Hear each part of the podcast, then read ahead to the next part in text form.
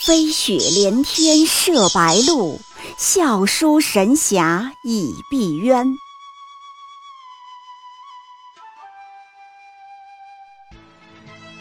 如果说古龙的小说像冰水，越喝越觉得心寒，写透了人情凉薄；那么金庸的小说就像烈酒，起初苦涩艰深，入口醇厚，回味无穷。喜马拉雅主播小昭在海边将陪您一起每天十分钟细细品读金庸，欢迎您的关注与订阅。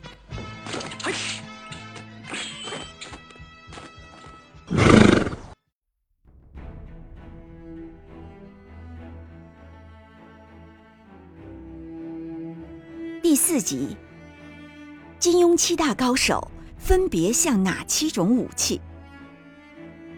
金庸笔下高手如云，一直以来都有个感觉，每一个绝顶高手都有自身与众不同的气质和调性，他们或冷或热，或寒或冰，都神似某一种兵器。古龙就经常很起劲儿地说。西门吹雪，他的整个人就是一把剑。相比之下，金庸更少说这样直接的话。但他笔下的高手也都有着神似某种兵器的特质。今天，我就陪您一起来排一排金庸高手的七种武器，看看他们分别都是什么神兵。你要问我为什么是七个？主要啊。这七个人都生得比较好看。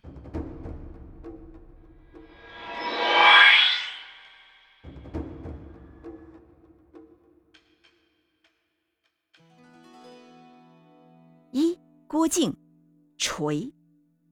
郭靖就像一柄无坚不摧的铁锤，它像铁锤一样厚重、努钝，质地甚至有点粗糙。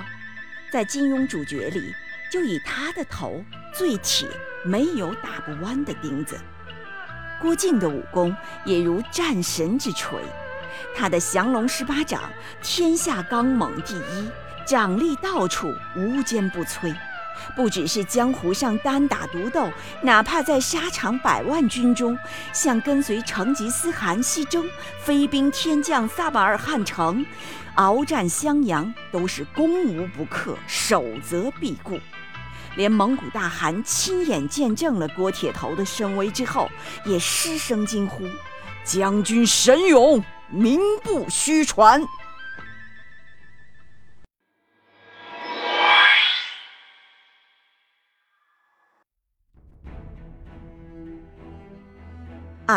杨过，枪。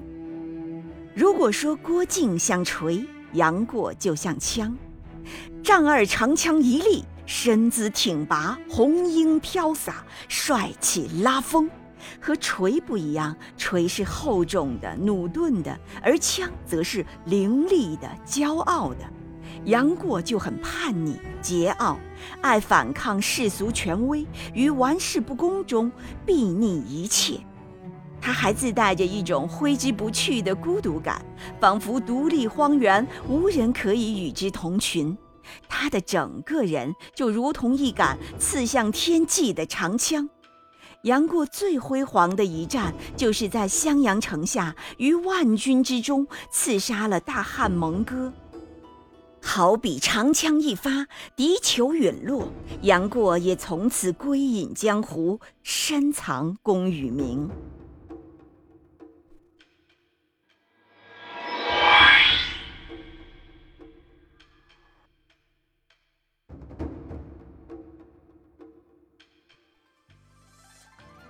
三张无忌，盾。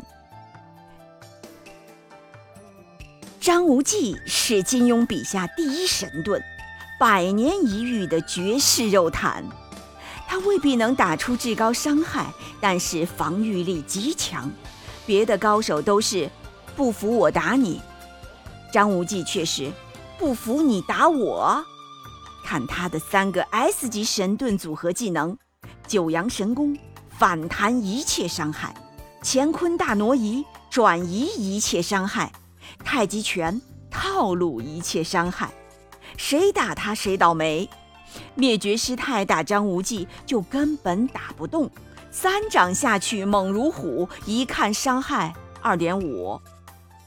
空洞五老围着张无忌车轮战，七伤拳一拳又一拳，开启了打铁生涯，最后差点没把自己给累死，都怪队友忘了提醒，不要打肉。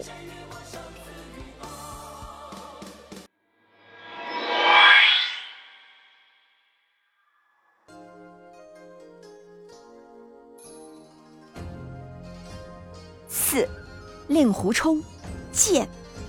只要说到剑，就会想起令狐冲，他已经成为了剑的化身。剑是灵动的、自由的，和令狐冲灵动自如的气质十分符合。一把剑，一葫芦酒，一顶破笠，是令狐冲的标配。剑这种兵器，可以很廉价、很平民，也可以无比贵重。这也正如令狐冲身无长物，一度很落拓、很困窘，也仍然心中有物，贵比千金。他像剑一样可以弯曲，但绝对不可以摧折。令狐冲为人处事尚不拘小节，但在一些原则上绝没有半点折扣可打，比如不肯阿谀奉承。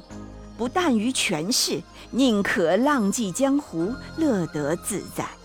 抚长剑，一扬眉，在江湖上大大小小的岳不群之中，他一人一剑，就像一股扑面而来的清风。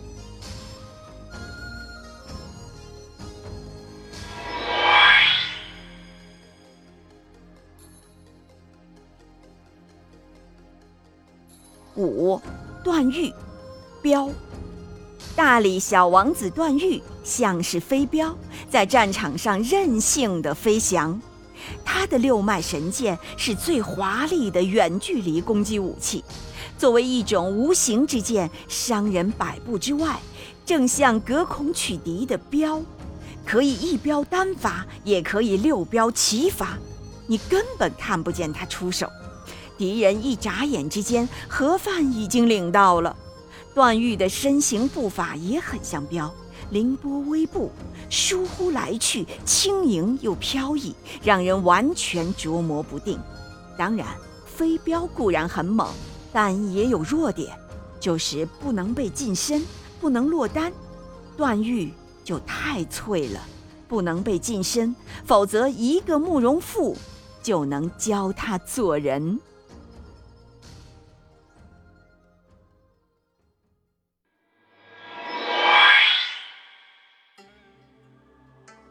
六虚竹，锁，一代高手虚竹像一种柔软的兵器。锁，锁这种兵器没有锋芒，没有棱角，平时人畜无害，你甚至分不清它是兵器还是劳动工具。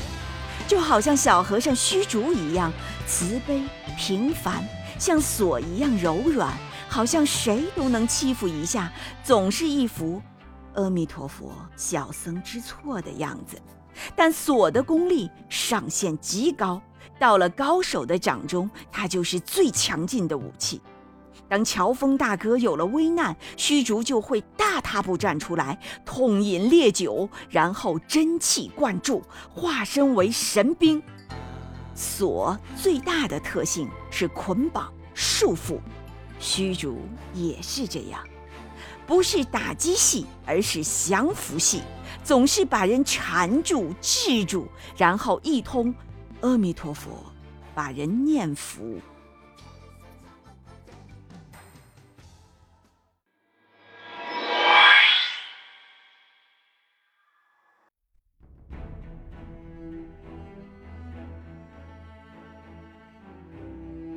七，乔峰，气。作为战神，乔峰和以上高手都不一样，他是最特别的一种神兵。气，无论是枪、锤还是剑、镖都是有固定的形和质的，只有气，千变万化又无形无相，就像乔峰。有气，首先就有势。乔峰就是自带庞大的气场和威压，随随便便站在那里，含而不发，就让人未战先举，老想认输。不信，采访一下乔峰的对手。聚贤庄上三百人打他一个，却你推我，我推你，几分钟内无人敢上前应战。然而乔峰又不是随时霸气外露，时刻想找架打的模样。否则，那就成南海恶神了。他的气是收发随心的，发则震撼人心，收则寒光混世。平时坐在酒楼里时，他就只是一个让人想结交的豪迈汉子。此外，气还无形。乔峰的武功就近乎大象无形。他的出招已不拘泥于固定招式和套路，随意一拳一脚都有绝大的威力。羚羊挂角无迹可寻，随手虚空一抓就是江湖传说中的擒龙功，一套已经被普及到烂大街的太祖长拳，只要到了他的手上，立刻就威力无穷。如同《孙子兵法》里面说的。兵行像水，兵无常势，水无常形。李小龙也说，好的格斗大师要变成水。这里气和水是相通的，只不过气更加无形无相，更没有边界和限制。事实上，不只是武功领域，在任何人类创作的领域，诗歌、音乐、绘画、建筑。只要到了气这个地步的，都已近于至上至道，而真正体现至高境界的，是对气的掌控。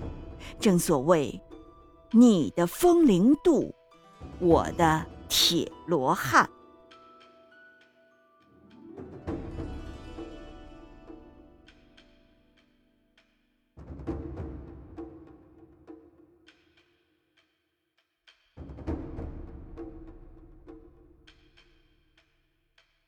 喜马拉雅主播小昭在海边将陪您一起每天十分钟细细品读金庸，欢迎您的关注与订阅，每晚八点更新一集，不见不散。